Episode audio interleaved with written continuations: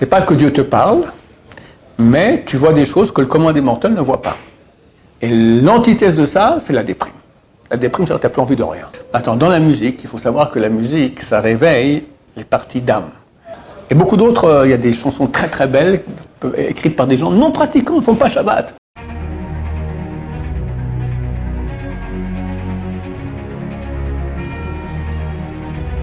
Ok, on, me demande de parler un peu de la musique. Music is on the way. La musique dans la Torah. Le Gaon Vilna a dit, le Gaon Vilna, c'est le génie de Vilna. On l'appelle le Gaon, le génie. Quand on dit ce nom-là, on sait de qui on parle. Rabbi de Vilna vivait environ 300 ans dans une ville qui s'appelle Vilnius. Vilnius, c'est en Lituanie, la capitale de la Lituanie. Il est enterré là-bas d'ailleurs. Et comme son nom l'indique, il était un génie. Phénoménal. Un des grands grands Torahs de, l'histoire, un des plus grands du monde ashkénaze aussi. il a dit que s'il n'y avait pas eu la Torah, il aurait étudié la musique.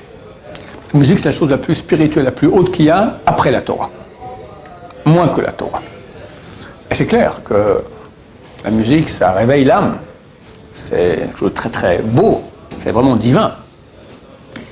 Divin ou impur je ne sais plus aujourd'hui comment on appelle certaines musiques, d'accord, mais quand j'étais jeune, il y avait du heavy, hard rock, metal rock, d'accord.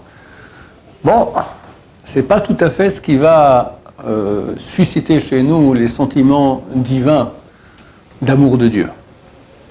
Mais on voit dans la Bible elle-même les prophètes. C'est quoi être un prophète? On a eu 47, 48 prophètes, hommes, et 7 prophétesses femmes qui sont cités donc dans la Bible. Tous ces prophètes-là, tout, leur nom, apparaît dans la Bible. Mais on a écrit uniquement les textes de ces prophètes-là parce qu'ils parlaient, c'est des prophéties qui concernent le peuple d'Israël dans le futur. Mais le Talmud, dans le traité Megillah, dit que dans le peuple d'Israël, il y a eu 12, 1 200 000, 1 200 000 prophètes. La prophétie, c'est une spécialité juive. C'est quoi la prophétie? C'est pas forcément annoncer des choses futures. C'est t'entends Dieu. Dieu te parle et tu lui réponds et il te répond. D'accord? Alors, si aujourd'hui quelqu'un il a ça, tu l'envoies immédiatement à l'hôpital psychiatrique. D'accord? Il y en a. C'est une maladie courante, comme ça de croire qu'il est le type, il est le Mashiach. D'accord? Beaucoup de gens, les gens croient que je suis secrétaire du Mashiach parce que je parle beaucoup du Mashiach. Chaque type qui est un peu, euh, maladie psychiatrique de ce genre-là, qui croit que le Mashiach, il m'écrit. Des fois, des fois, je les mets en contact les deux, des entre eux. Des fois, ils viennent de mon bureau, d'accord, on dit, vous croyez que c'est moi ou pas, même des non-juifs, d'accord. Laisse tomber. La première chose que Mashiach doit être, c'est connaître toute la Torah. Alors celui qui connaît toute la Torah, qui vient me voir après, on pourra commencer à discuter, d'accord? C'est la condition préalable. Alors, non, mais peut-être que Dieu va leur enseigner toute la Torah en une nuit. Ils seront toute la Torah comme ça, donc ça peut être moi. Non, D'accord il, peut être Mashiach s'il a fait, il, est saint. Pour être saint, il faut avoir, investi des efforts incommensurables dans l'étude de Torah qui te rendront saint au point où tu peux devenir Mashiach. D'accord Mais tour de, croire que Dieu va te faire un, tour de baguette magique, tu seras Torah comme ça, comme ça sans rien, ça n'a aucune valeur. Donc, la prophétie a pris fin, grosso modo, début de construction du deuxième temple. 400 ans avant l'ère chrétienne. Les trois derniers prophètes qu'il y avait, c'était Haggai, Malachi et Zacharie. Le dernier des derniers, c'est Malachi. Avec lui, la prophétie s'arrête. Terminé.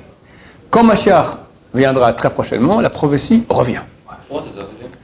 Parce qu'on n'est plus au niveau. On est parti en exil. Même, on est revenu en terre d'Israël, mais c'est écrit que le deuxième temple, il n'y avait pas la présence divine comme il y avait dans le premier temple.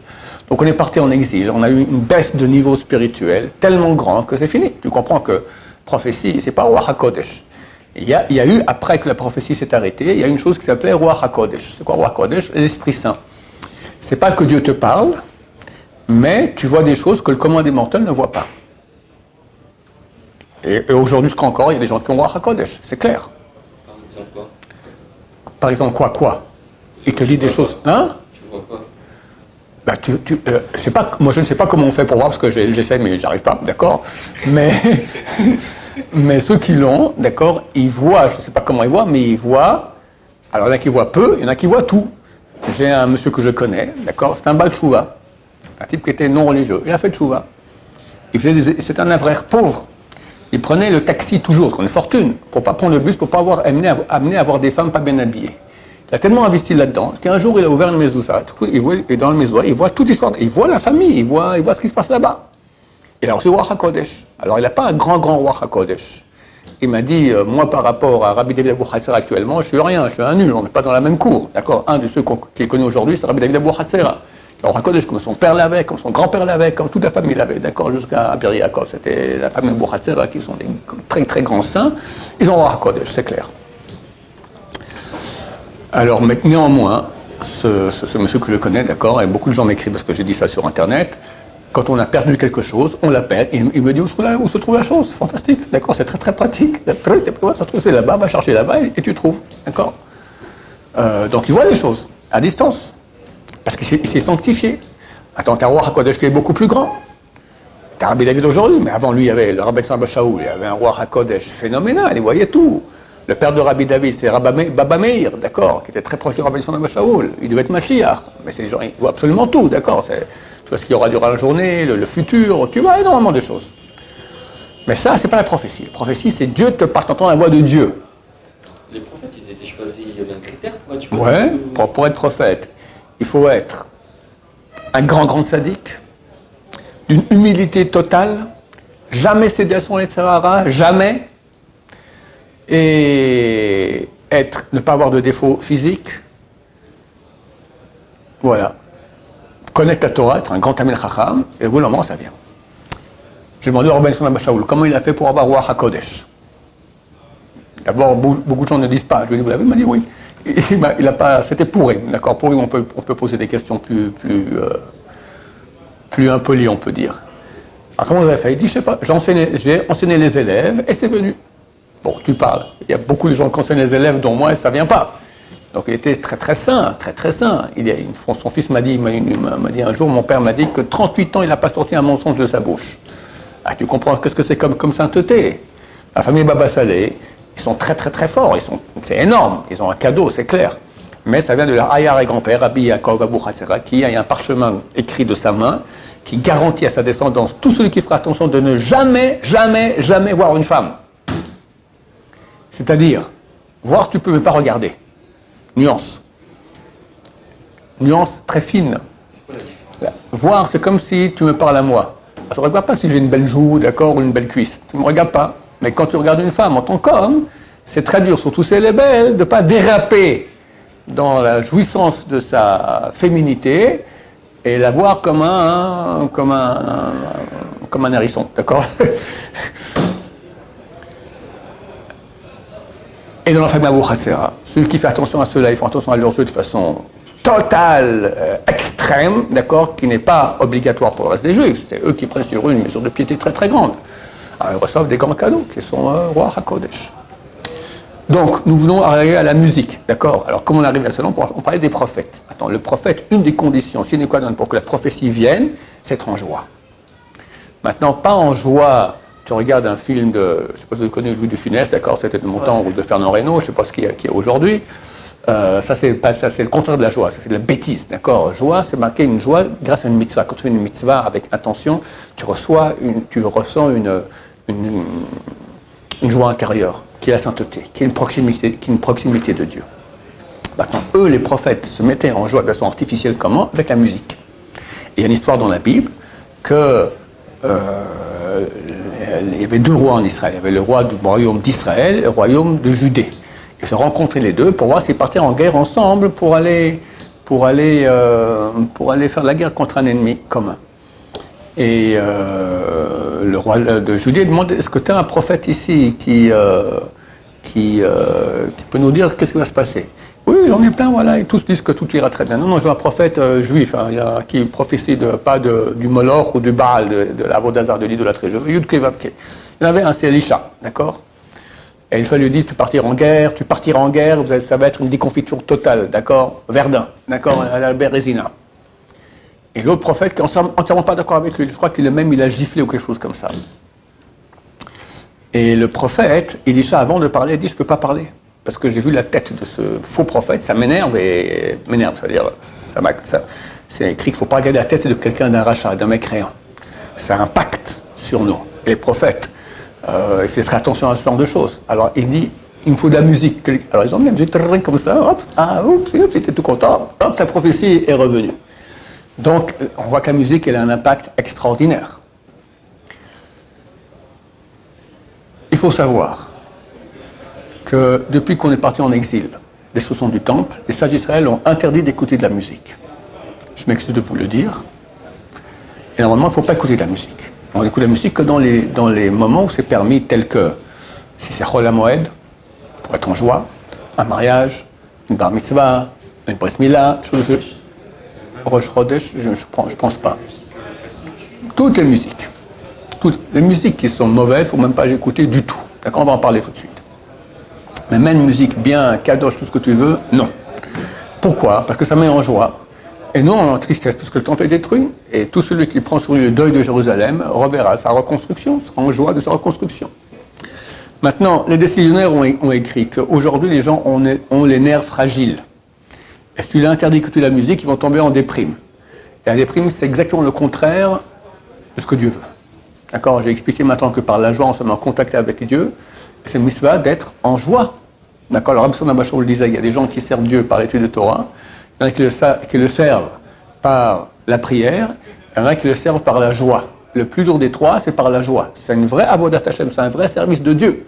Parce que la vie n'est pas facile. Et avoir une émouna et un pitachon, une foi en Dieu, une confiance en Dieu, que même quand ça ne va pas, tu es en joie parce que tu es proche de Dieu, tu sais que tu es aimé de Dieu, et vraiment aimé de Dieu, à chaque moment, énormément. C'est un, travail extraordinaire. Et l'antithèse de ça, c'est la déprime. La déprime, ça n'a plus envie de rien. Surtout pas de servir Dieu. D'accord? Même si tu fais, c'est sans cœur, c'est rien. C'est l'antithèse du bien. Alors, vu que les gens sans musique risquent de, tomber en déprime, donc les décideurs, ont dit ceux qui sont ceux-là qui ont les nerfs fragiles peuvent écouter la musique. Donc, moi, je me moque des gens qui écoutent la musique, je leur dis bon, t'as les nerfs fragiles, je vois. D'accord? Mais aujourd'hui, c'est fini, c'est 1 sur 10 000 qui n'écoutent pas de la musique. Voilà, ça n'existe presque pas. Mais savoir quand même que ça existe. Celui qui peut, c'est certainement bien. Attends, dans la musique, il faut savoir que la musique, ça réveille les parties d'âme. On a différentes parties d'âme. On a une âme animale, on a une âme divine. Alors c'est clair que tu vas mettre une musique qui est euh, mauvaise, ça va réveiller les parties d'âme négatives qu'il y a chez toi. D'accord? J'ai jamais été en boîte de ma vie, Baou Hashem, mais je pense qu'en boîte, on n'écoute pas des musiques positives. Un, les paroles, d'habitude c'est des paroles. De quoi, de quoi parlent les dans leur, dans leur musique? Je t'ai vu, tu m'as vu, on s'est vu, et, la suite. D'accord? Ici en Israël, Baruch Hashem, les plus grands chanteurs israéliens, même non religieux, chantent Dieu. C'est unique au monde. Tu as un francophone, il s'appelle Shai Rebo, il a reçu euh, le prix du chanteur le plus écouté en Israël, il parle que de Dieu. Et t'as les piercings, les crânes rasés, les tatouages, tous, ils chantent les chansons avec Dieu. C'est extraordinaire, extraordinaire. Une journaliste lui a dit, mais pourquoi vous parlez toujours de Dieu? Il dit, Dieu m'a donné un don, celui que je sais bien chanter. Je vais le remercier. D'accord? C'est beau, c'est extraordinaire. Et beaucoup d'autres, euh, il y a des chansons très très belles, écrites par des gens non pratiquants, ils ne font pas Shabbat. Mais il y a des chansons de, extrêmement belles.